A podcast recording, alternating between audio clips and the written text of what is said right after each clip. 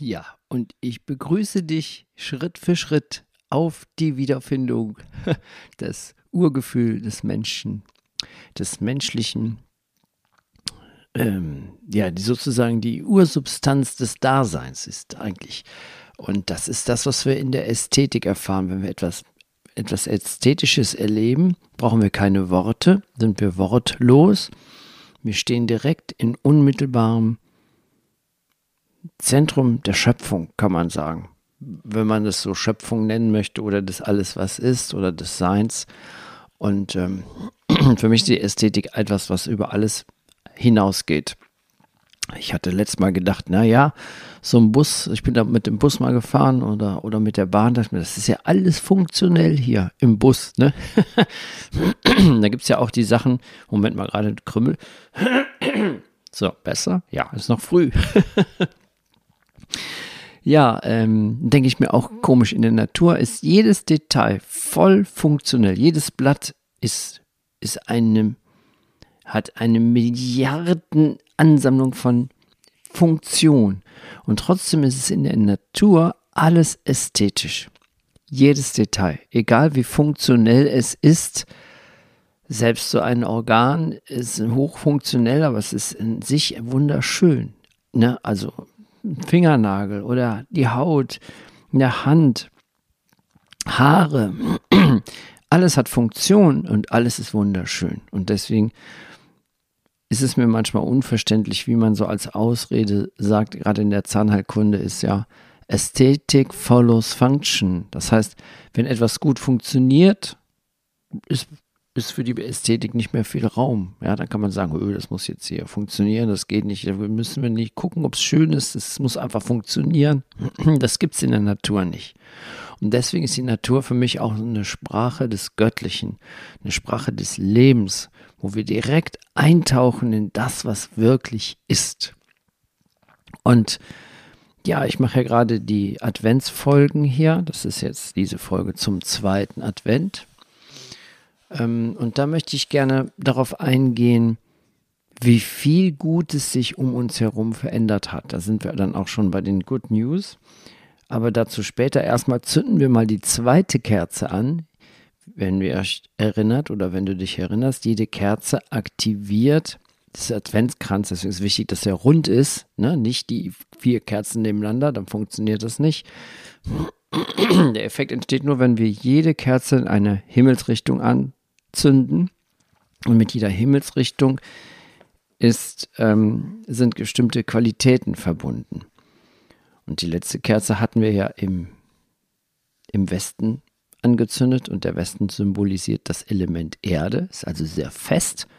Und die zweite Kerze zünden wir im Süden an. Und im Süden ist das, das Element Wasser zugeordnet. Wasser ist nicht mehr so fest wie die Erde.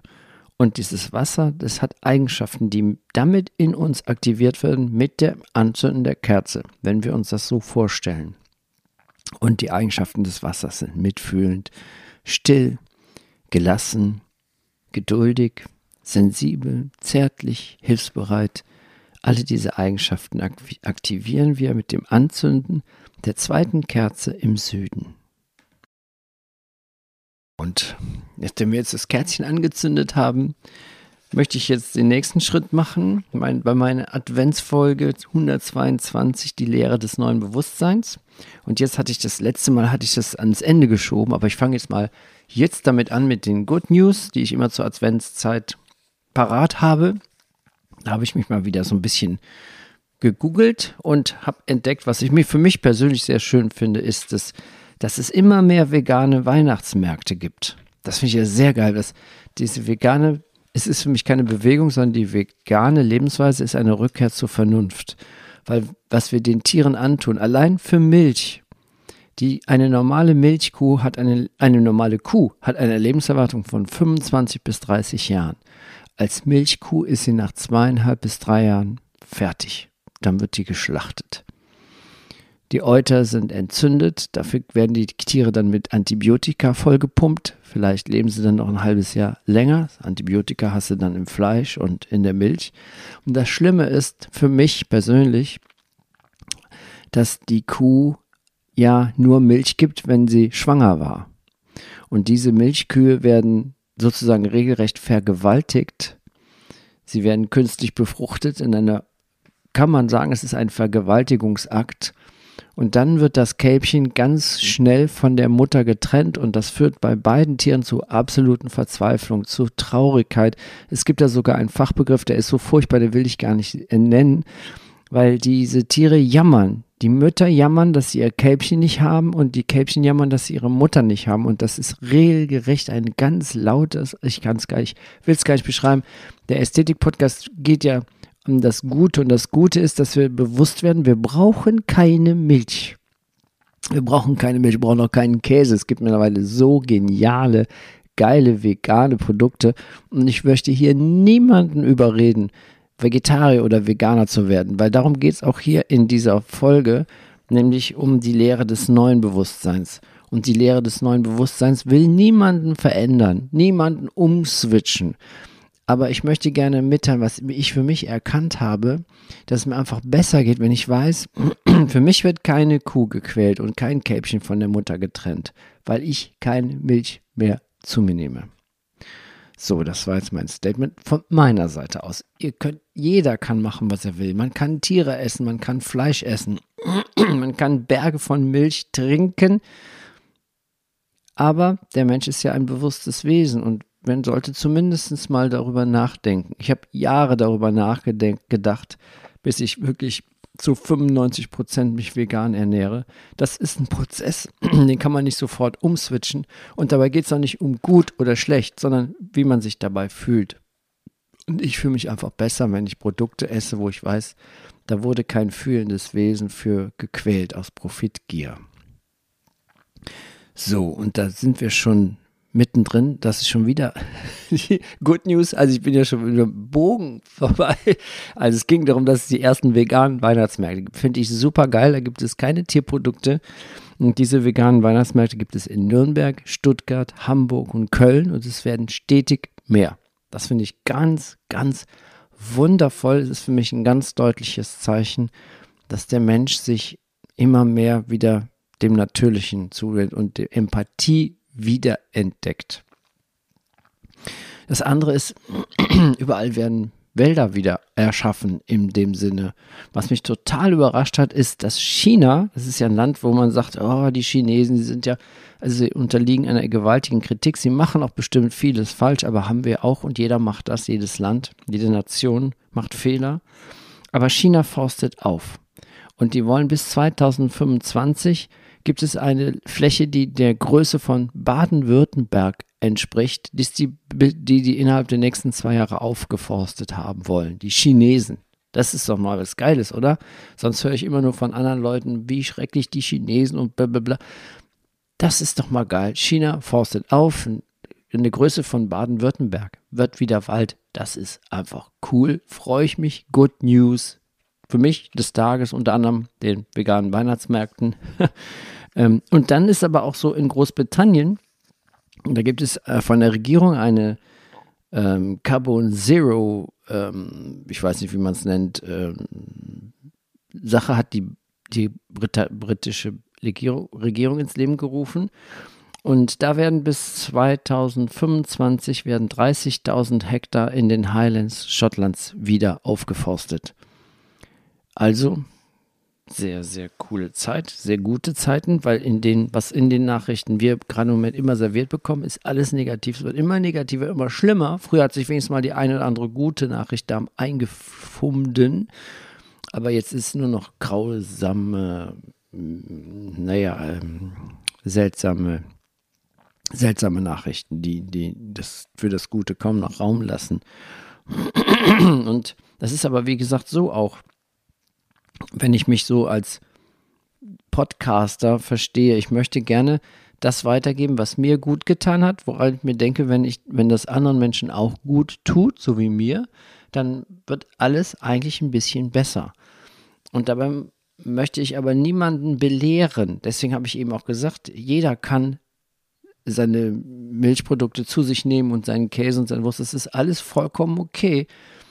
Nur ich finde es schön, wenn immer mehr Menschen bewusster werden, weil ich weiß, wie gut man sich fühlt, wenn man nicht mehr dafür verantwortlich, dass Tiere gequält werden durch unsere Ernährung und dass wir diese Möglichkeiten haben, so geile Produkte zu uns nehmen zu dürfen, weil die Industrie oder auch ja die Menschheit das immer mehr entdeckt, weil die Industrie würde nichts machen, wenn die Menschen es nicht haben wollten. Dann gäbe es auch keine veganen Weihnachtsmärkte. Aber die Sache ist ja eben, wenn jeder umswitcht in seinem Verhalten, dann gibt es auch die Produkte. Das ist halt Murphy's Law, ganz einfach. da sind wir schon zum Thema, beim Thema die Lehre des neuen Bewusstseins. Und das ist nämlich genau so, diese, diese neuen Lehrer, wie zum Beispiel hier Laura Marlina Seiler, Deepak Chopra, Eckhart Tolle, Fabian Wollschläger. Es gibt so viele wunderbare, immer mehr junge Autoren tauchen auf, die dieses neue Bewusstsein lehren und die versuchen nicht andere zu heilen. Denn sie wissen, dass das das Licht selbst, also diese, diese Erleuchtung, dieses im Inneren, dieses Wiedererkennen der Wahrheit, der Wahrheit des Lebens, kann man sagen, das wird selbst alle Wunden heilen. Und diese, ich nenne die einfach auch die Lehrer des neuen, neuen Bewusstseins. Das ist auch inspiriert von Paul Ferrini aus seinem Buch Die Jesusbotschaften. Da gibt es ein eigenes Kapitel darüber. Diese Lehrer des neuen Bewusstseins beanspruchen keine Autorität über andere. Sie geben nicht vor, Antworten für andere zu haben. Sie sprechen nur von ihren eigenen Erfahrungen. Das ist das Wichtige. Sie sagen, das ist nicht, das sind keine Missionare. Sie berichten von sich selbst, was ihnen gut getan hat. Und das ist das Tolle an diesen neuen Lehren. Diese, deswegen hat auch die, haben auch die Institutionen wie die, die klassischen Kirchen ausgedient, weil die versuchen, den Menschen zu verändern, ihn zu drohen mit schrecklich der, der Strafe Gottes und sowas. Also, nein, das ist jetzt vorbei, das brauchen wir nicht mehr. Und das ist auch etwas, was Jesus nie getan hat. Jesus hat nie gesagt, du musst das und das und das, sonst straft dich der Vater. Nein, Jesus hat reine, pure Liebe gelehrt. Und diese neuen Lehrer, die sprechen halt nur von ihren eigenen Erfahrungen. Und sie laden die anderen ein, mitzuteilen, was sie aus ihren Erfahrungen gelernt haben und ihre eigenen Schlüsse daraus ziehen. Sie übernehmen also keine Verantwortung für die Sichtweise, die andere wählen. Deswegen sage ich auch von meiner Seite aus, vegan ist geil, es ist wunderschön, wenn es immer mehr wird, weil es ist auch für das Klima das Beste. Da muss man nicht mehr diskutieren, ob man irgendwelche, naja, wisst, du weißt schon, was ich meine, was man da diskutiert. Seltsames Zeug. Und diese neuen Lehrer predigen auch nicht. Und sie versuchen nicht etwas in Ordnung zu bringen. Sie nehmen andere einfach so an, wie sie sind und ermutigen sie aus ihrer eigenen Wahrheit, ihre eigene Wahrheit zu finden. Ich habe gestern noch mal ein kleines Interview mit Robert Beetz gesehen. Das ist auch für mich so ein cooler Typ. Der war, der war Unternehmer, der war sehr reich, der war materiell sehr erfüllt und trotzdem hatte er eine, so einen Tiefpunkt, wo er in seinem Mercedes mit 250 Sachen auf der Landstraße unterwegs war, nach der, auf der Suche nach dem nächsten Baum. Das hat er selber so erzählt. Und er war so ganz tief verzweifelt. Und, und das ist das Tolle. Robert Beetz ist zum Beispiel ein Typ, der sagt nicht, du musst und du musst das und das. Und wenn du das nicht machst, dann passiert dir das. Nein, er sagt, guck mal, ich habe die Erfahrung gemacht. Und wenn du die auch Erfahrung äh, machen möchtest, lade ich dich ein. Und ne, das sind so, das sind diese neuen Lehrer dieser neuen Zeit, diese Lehrer des neuen Bewusstseins. Und die predigen nicht und sie versuchen nicht, was in Ordnung zu äh, bringen. Sie laden, sie möchten, sie lassen zu, dass andere ihre eigene Kraft entdecken. Sie sehen das Licht im anderen und fördern es. Und sie verschließen ihre Augen nicht vor die Dunkelheit, denn sie wissen, dass sie letztendlich keine Bedeutung hat. Wenn Liebe da ist, wird das Dunkle erhellt. Das ist so wie, es gibt keinen Schalter für Dunkelheit. Es gibt nur Lichtschalter. Das heißt, wenn es dunkel um dich herum scheint, dann musst du das Licht finden und das gibt es überall. Wie jetzt ich in den Good News gerade. Das sind Lichter. Da muss man einfach schauen. Man muss gar nichts, aber es so gut, wenn wir danach Ausschau halten. Und diese neuen Lehrer, die leugnen das Dunkle nicht noch bekämpfen sie es. Denn sie wissen, dass nichts verkehrt ist, dass es nichts Böses zu bekämpfen und keine Schlachten zu schlagen gibt. Diese neuen Lehrer, diese neuen Bewusstseinsansätze, Aktivisten sozusagen, die unterstützen nur behutsam und freundlich das Licht. Und sie wissen, dass das Licht alle Wunden heilen wird. Du kennst diese Momente, wo man diese Lichterfahrung hat, indem du dich einmal grundlos gut fühlst. Auf einmal ist dann sagst du, oh Scheiße, es regnet, es ist düster, es ist kalt, aber trotzdem geht es mir irgendwie total gut. das ist das Licht. Ich weiß, ich, Worte sind ja wieder so Krücken, das kann man eigentlich gar nicht beschreiben, aber ich denke mal, du weißt bestimmt, was gemeint ist. Und diese neuen Lehrer, dieses neuen Bewusstseins, die versuchen nicht andere zu heilen. Sie versuchen, sie ermutigen, sich durch Selbstliebe und Selbstakzeptanz selbst zu heilen. Und sie zeigen zum Beispiel am Beispiel bedingungsloser Liebe durch ihr mitfühlendes Zuhören, ohne zu urteilen oder zu versuchen, die Dinge in Ordnung zu bringen. Das ist bei den alten Lehrern ganz anders gewesen. Diese, diese Lehre, diese Kirchen, die sich ausgebreitet haben, die ganze Welt missioniert haben. Das war, das war die Lehre des alten Paradigmas diese Lehrer dieses alten Paradigmas, die wollten andere heilen und die Welt retten. Aber die neuen Lehrer, mit denen wir es jetzt gerade überall zu tun haben, ich habe viele davon zitiert oder äh, benannt eben, diese neuen Leute, die wissen, dass die anderen in Ordnung sind, so wie sie sind. Und dass die Welt nur ein Spiegel ihrer Überzeugung ist. Da kommt Murphy's Law, also Dr. Joseph Murphy, diese Bücher von ihm, die kriegen jetzt eine gewaltige Aktualität. Vielleicht versteht man sie jetzt zum ersten Mal, was der Murphy in den 50er Jahren da äh, geschrieben hat. Und da kann man noch fragen, verschließt denn der Lehrer, diesen Lehrer des neuen Bewusstseins nicht seine Augen? Sieht er denn nicht das Leiden in der Welt, die Umweltkatastrophen, die allgegenwärtige Gewalt, die immer schlimmer wird, gerade im Moment? Oh ja, natürlich sieht diese neuen Lehrer das Ringen und den Schmerz, aber sie interpretieren das anders. Diese neuen Lehrer glauben nicht, dass die Leute schuldig sind oder dass die Welt zum Untergang verurteilt ist. Diese neuen Lehrer, die hören den allwärtig gegenwärtigen Schrei nach Liebe, den, diesen universellen Schrei nach angenommen werden und Verständnis. Und das ist es, was diese neuen Lehrer, wenn man sie so nennen möchte, diese neuen Bewusstseinserschaffer uns geben möchten. Ähm, in diesem Buch, was ich beschrieben habe von Paul Ferrinis, die Jesus-Buchstaben, da möchte ich gerne mal Jesus zitieren, der dazu was geschrieben hat. Ähm, er hat hier, also Jesus gechannelt, ne? ne? Also es ist alles ein bisschen, muss man sehr offen und frei sein, um das zu checken, dass Jesus ja gechannelt werden könnte. Ja, also Paul Ferrini schreibt das eben in, mit Jesus Worten. Und das ist so. Sobald du ein Problem siehst, das behoben werden muss, hast du die Person, die vor dir steht, schon ihrer Kraft beraubt. Lass es sein. Akzeptiere die Pose der Machtlosigkeit nicht. Es gibt keine Opfer auf dieser Welt. Wenn du einen Bettler siehst, Lass dich nicht täuschen. Frage ihn stattdessen, Oh, du wunderbarer Mensch, warum stehst du hier und bettelst an dieser Straßenecke? Lass ihn wissen, dass du siehst, wer er wirklich ist. Schau ihm in die Augen und sieh seine Göttlichkeit mit deinen eigenen. Machtlosigkeit ist nur ein Mummenschanz. Schau hinter den Schleier. Gib dem Bettler nicht einfach Geld und geh weiter, ohne ihn anzuerkennen. Wenn du ihm Geld geben willst, tu es, aber geh weiter, ohne ihn anzuerkennen. Aber geh nicht weiter, so, also geh nicht weiter, ohne ihn anzuerkennen.